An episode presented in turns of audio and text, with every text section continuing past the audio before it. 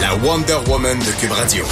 La chaîne de vêtements Forever 21, qui est très, très, très populaire auprès des adolescentes, fermera 350 magasins dans le monde et tous ces établissements canadiens. J'en parle avec Benoît Duguay, professeur titulaire à l'École des sciences de la gestion de l'UQAM. Bonjour, Monsieur Duguay. Oui, bonjour Geneviève. Alors, on est surpris ou pas surpris? Oh, pas surpris du tout. Hmm. Euh, pas, parce que pas parce que Forever 21 est une mauvaise marque, mais c'est simplement le, contexte actuel du commerce de détail.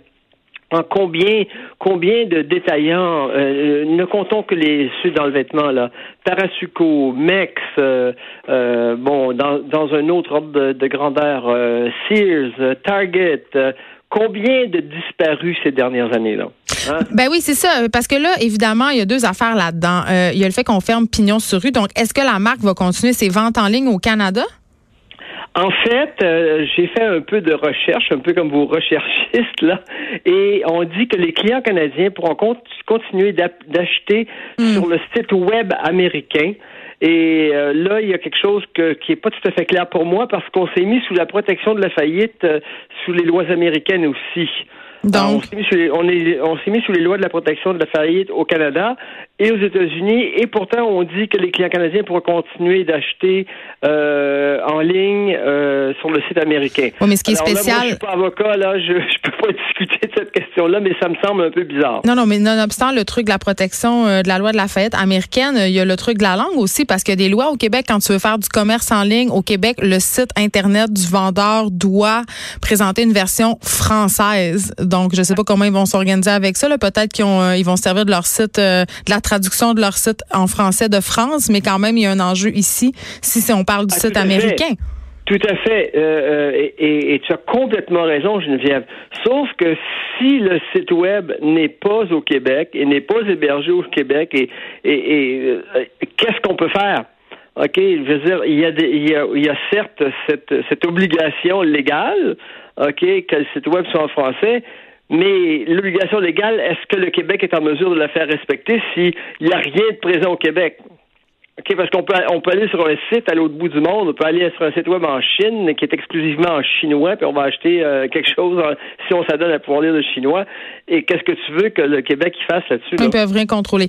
OK, euh, parlons maintenant de l'industrie euh, de la fast fashion, donc de la mode rapide. Plusieurs personnes voyaient la fermeture des succursales de Forever 21 comme un signe que l'industrie de cette mode rapide, de ces collections qui n'arrêtent pas de sortir, parce que chez Forever 21, il y a une collection deux semaines, littéralement. Là, pas le seul quand même. Là, on, peut penser à Zara, Joe Fresh, euh, toutes ces grandes euh, marques H&M qui, qui remplissent leurs magasins euh, allègrement. Plusieurs voyaient en la fermeture de, de la chaîne Forever 21 une espèce de signe que le fast fashion s'essoufflait. Ben, écoute, là, t'as pas besoin de dire fast fashion. Non. Dis seulement fashion. OK? Parce que de toute façon, la mode, ça tourne extrêmement rapidement. Les, les modes un peu extravagantes, hein? On parle pas des modes classiques, là. On parle des, des modes qui sortent un peu de l'ordinaire, qui, qui veulent plaire à une clientèle. Oui mais, ah, oui, mais attendez quand même, Monsieur Duguay, il faut savoir, oui, la mode tourne toujours tourner. Avant, on avait quatre saisons dans les magasins, même les, les magasins de prêt-à-porter, là, je pense au Château, je pense à Jacob, je pense à Mex, on avait Oui, quatre oui. saisons. Maintenant, on a 12 saisons. On a des arrivages euh, chez Frank Oak, qu'on peut s'abonner à un nouvel arrivage par mois. C'est qu'on a vraiment dupliqué là, tout ça. Donc, le- je serais pas d'accord pour euh, abandonner le mot fast. Ben, écoute, le- tu as raison pour ce qui est de, de- de- des quatre saisons, mais même dans les ma- magasins où tu avais traditionnellement seulement quatre saisons, maintenant, il y a des nouveaux arrivages. Je dirais peut-être pas aux, dou- euh, aux deux semaines, mais euh, à tous les mois. Oui, ils euh, nous au ont habitués à ça. mois. OK, alors donc la, mode se renouvelle beaucoup plus fréquemment qu'elle se renouvelait. Euh, elle se renouvelle au sein d'une même saison. Il y a des arrivages différents au sein de la même saison. Va voir chez Labbé, va voir chez Simons, va voir où tu voudras. Tu vas constater que le- le- les arrivages le- ce que tu ce que tu vas avoir en, en magasin euh, au mois de septembre, puis ce que tu vas avoir en magasin au mois de, de, de, de novembre et décembre, ça sera pas la même chose. OK. Donc, vraiment, euh, vous, Monsieur Duguay, vous attribuez ça à cette crise-là du commerce au détail, pas à, à un essoufflement, malheureusement, de cette industrie de la mode rapide qui détruit la planète. Non, non abso- bon, euh, euh, effectivement, parce que, écoute, qu'est-ce qui se passe en commerce de détail en ce moment-là? Le, le gros, gros phénomène, Ouais. OK, c'est c'est les achats en ligne. OK? Les achats en ligne qui, qui drainent une partie, une grosse partie, puis une partie de plus en plus grande des achats euh, euh, en, en, commerce sur rue. D'accord? Et je ne dis pas que les commerces sur rue vont tous se fermer. Ils vont se transformer parce que même ceux qui vendent en ligne voient l'avantage d'avoir parfois des petites boutiques pour faire vitrine pour, pour, pour mieux vendre en ligne. Ouais. OK? Alors, c'est ça qu'on voit en ce moment. L'autre phénomène qu'on peut voir, c'est que, bon, dans le fast fashion, il y a le vêtement qui est fast et qui fait fashion, mais la marque aussi peut tomber euh, euh, euh pas en désuétude, mais en perdre sa, perdre un peu de, de, de, son, lustre. Je ben sais pas, je sais pas si c'était le cas de Forever 21 par contre, parce que c'est une marque qui est vraiment populaire auprès des adolescents. C'est tout le temps plein, tout le temps, tout le temps, tout le temps. Il y a des line-up devant les cabines euh, jour, jour et nuit, euh, tant que c'est ouvert. Fait que je pense pas que c'est une perte de, de, de valeur de la marque. mais Mac, Nex aussi, puis Parasuco aussi, et pourtant ils ont fermé leur boutique. Ouais, non, mais y a pas, c'est pas le même engouement pour Mex et Parasco. Je le comparais pas à Forever 21 qui, qui, la, qui, peut se battre au niveau de la notoriété de la marque à des H&M ou à des Zara. C'est cool, Forever 21. Mex, c'est pas cool du tout pour les jeunes adolescentes qui est le public ben, cible. Ça l'est plus parce que, parce qu'il n'existe plus de toute façon.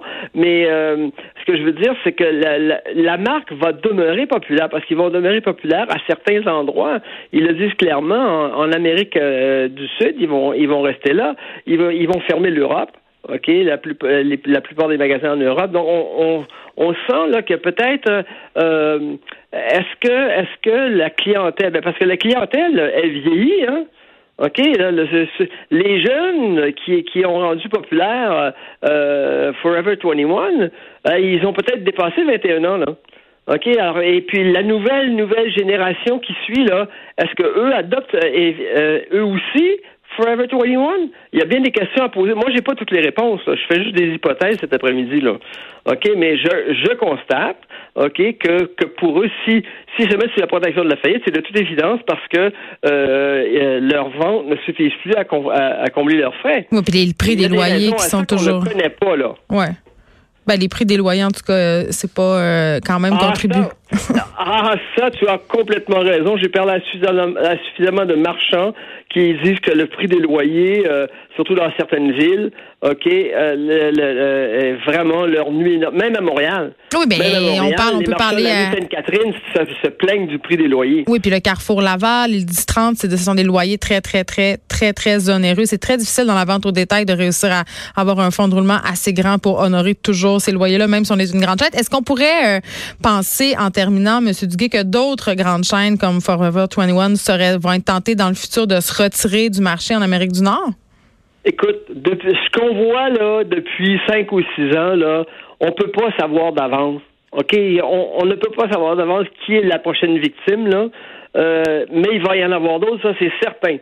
OK? Lesquels, je ne sais pas. Parce que si j'avais une boule de cristal, là, euh, je, serais milliardaire actuellement. OK? Je pourrais prédire des choses à l'avance et puis, puis euh, jouer à la bourse en conséquence et puis je ferais une fortune.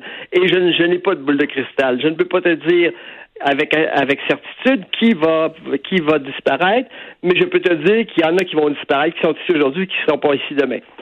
Benoît Duguay, merci. Vous êtes professeur titulaire à l'École des sciences de la gestion de l'UCAM. Euh, avant qu'on s'en aille à la pause, euh, je voulais qu'on revienne sur le procès d'Hugo Fredette. J'en ai parlé la semaine passée. Euh, L'avocat de la défense qui est allé d'une plaidoirie que je trouvais excessivement problématique, une plaidoirie où on sous-entendait que la victime, Véronique euh, était une femme euh, difficile qui harcelait son conjoint, qui le dénigrait en public. On est même aller euh, jusqu'à parler d'une certaine emprise sexuelle euh, de la part de Madame Barbe sur Hugo Fredette. Elle, le tenait par le sexe, ce sont les mots de la défense. Donc vraiment, essayer de faire paraître cette femme-là, cette victime-là qui a perdu la vie hein, des mains de son ex-conjoint pour une crise de folle. Et là, je capote parce que la famille d'Hugo Fredette en rebeure une couche et euh, témoigne en disant que Madame Barbe était dénigrante envers son ex-conjoint, très impatiente, agressive. le, père euh, de Monsieur Fredette. Puis je comprends là, je comprends quand ton enfant commet un geste comme celui-là humainement parlant, tu cherches des justifications. Tu cherches des raisons. Tu veux l'excuser. C'est ton enfant, tu l'aimes. C'est un réflexe parental tout à fait normal. Mais quand même qu'une cour de justice entende encore aujourd'hui des témoignages qui vont euh, dans le sens d'invalider la victime, de la présenter comme une femme méchante, agressive, euh, manipulatrice, euh, qui profitait du pauvre Hugo Fredette. On se rappelle que cette fille-là est morte. Elle a fini morte, étranglée, poignardée dans sa cuisine et qui est partie avec son enfant, un enfant, tu sais, et qui s'en est servi comme bouclier. Donc, j'ai tellement un malaise là, quand je vois ou par où ça s'en va, ce plaidoyer-là. Là. Quand est-ce qu'on va les lâcher, les victimes? Quand est-ce qu'on va arrêter de dire que c'est de leur faute? Quand est-ce qu'on va essayer de qu'on va, qu'on va arrêter de dépeindre les femmes assassinées par leurs ex-conjoints comme des espèces de Jézabel envoûteuses succubes des enfants? Elle l'a poussé à bout. Elle le tenait avec le sexe. Elle le manipulait. Elle parlait dans son dos. Ouais, même si tout ça est vrai, là, elle méritait pas de finir étranglée sur son plancher de cuisine. On s'arrête un instant. De 13 à 15, les effrontés.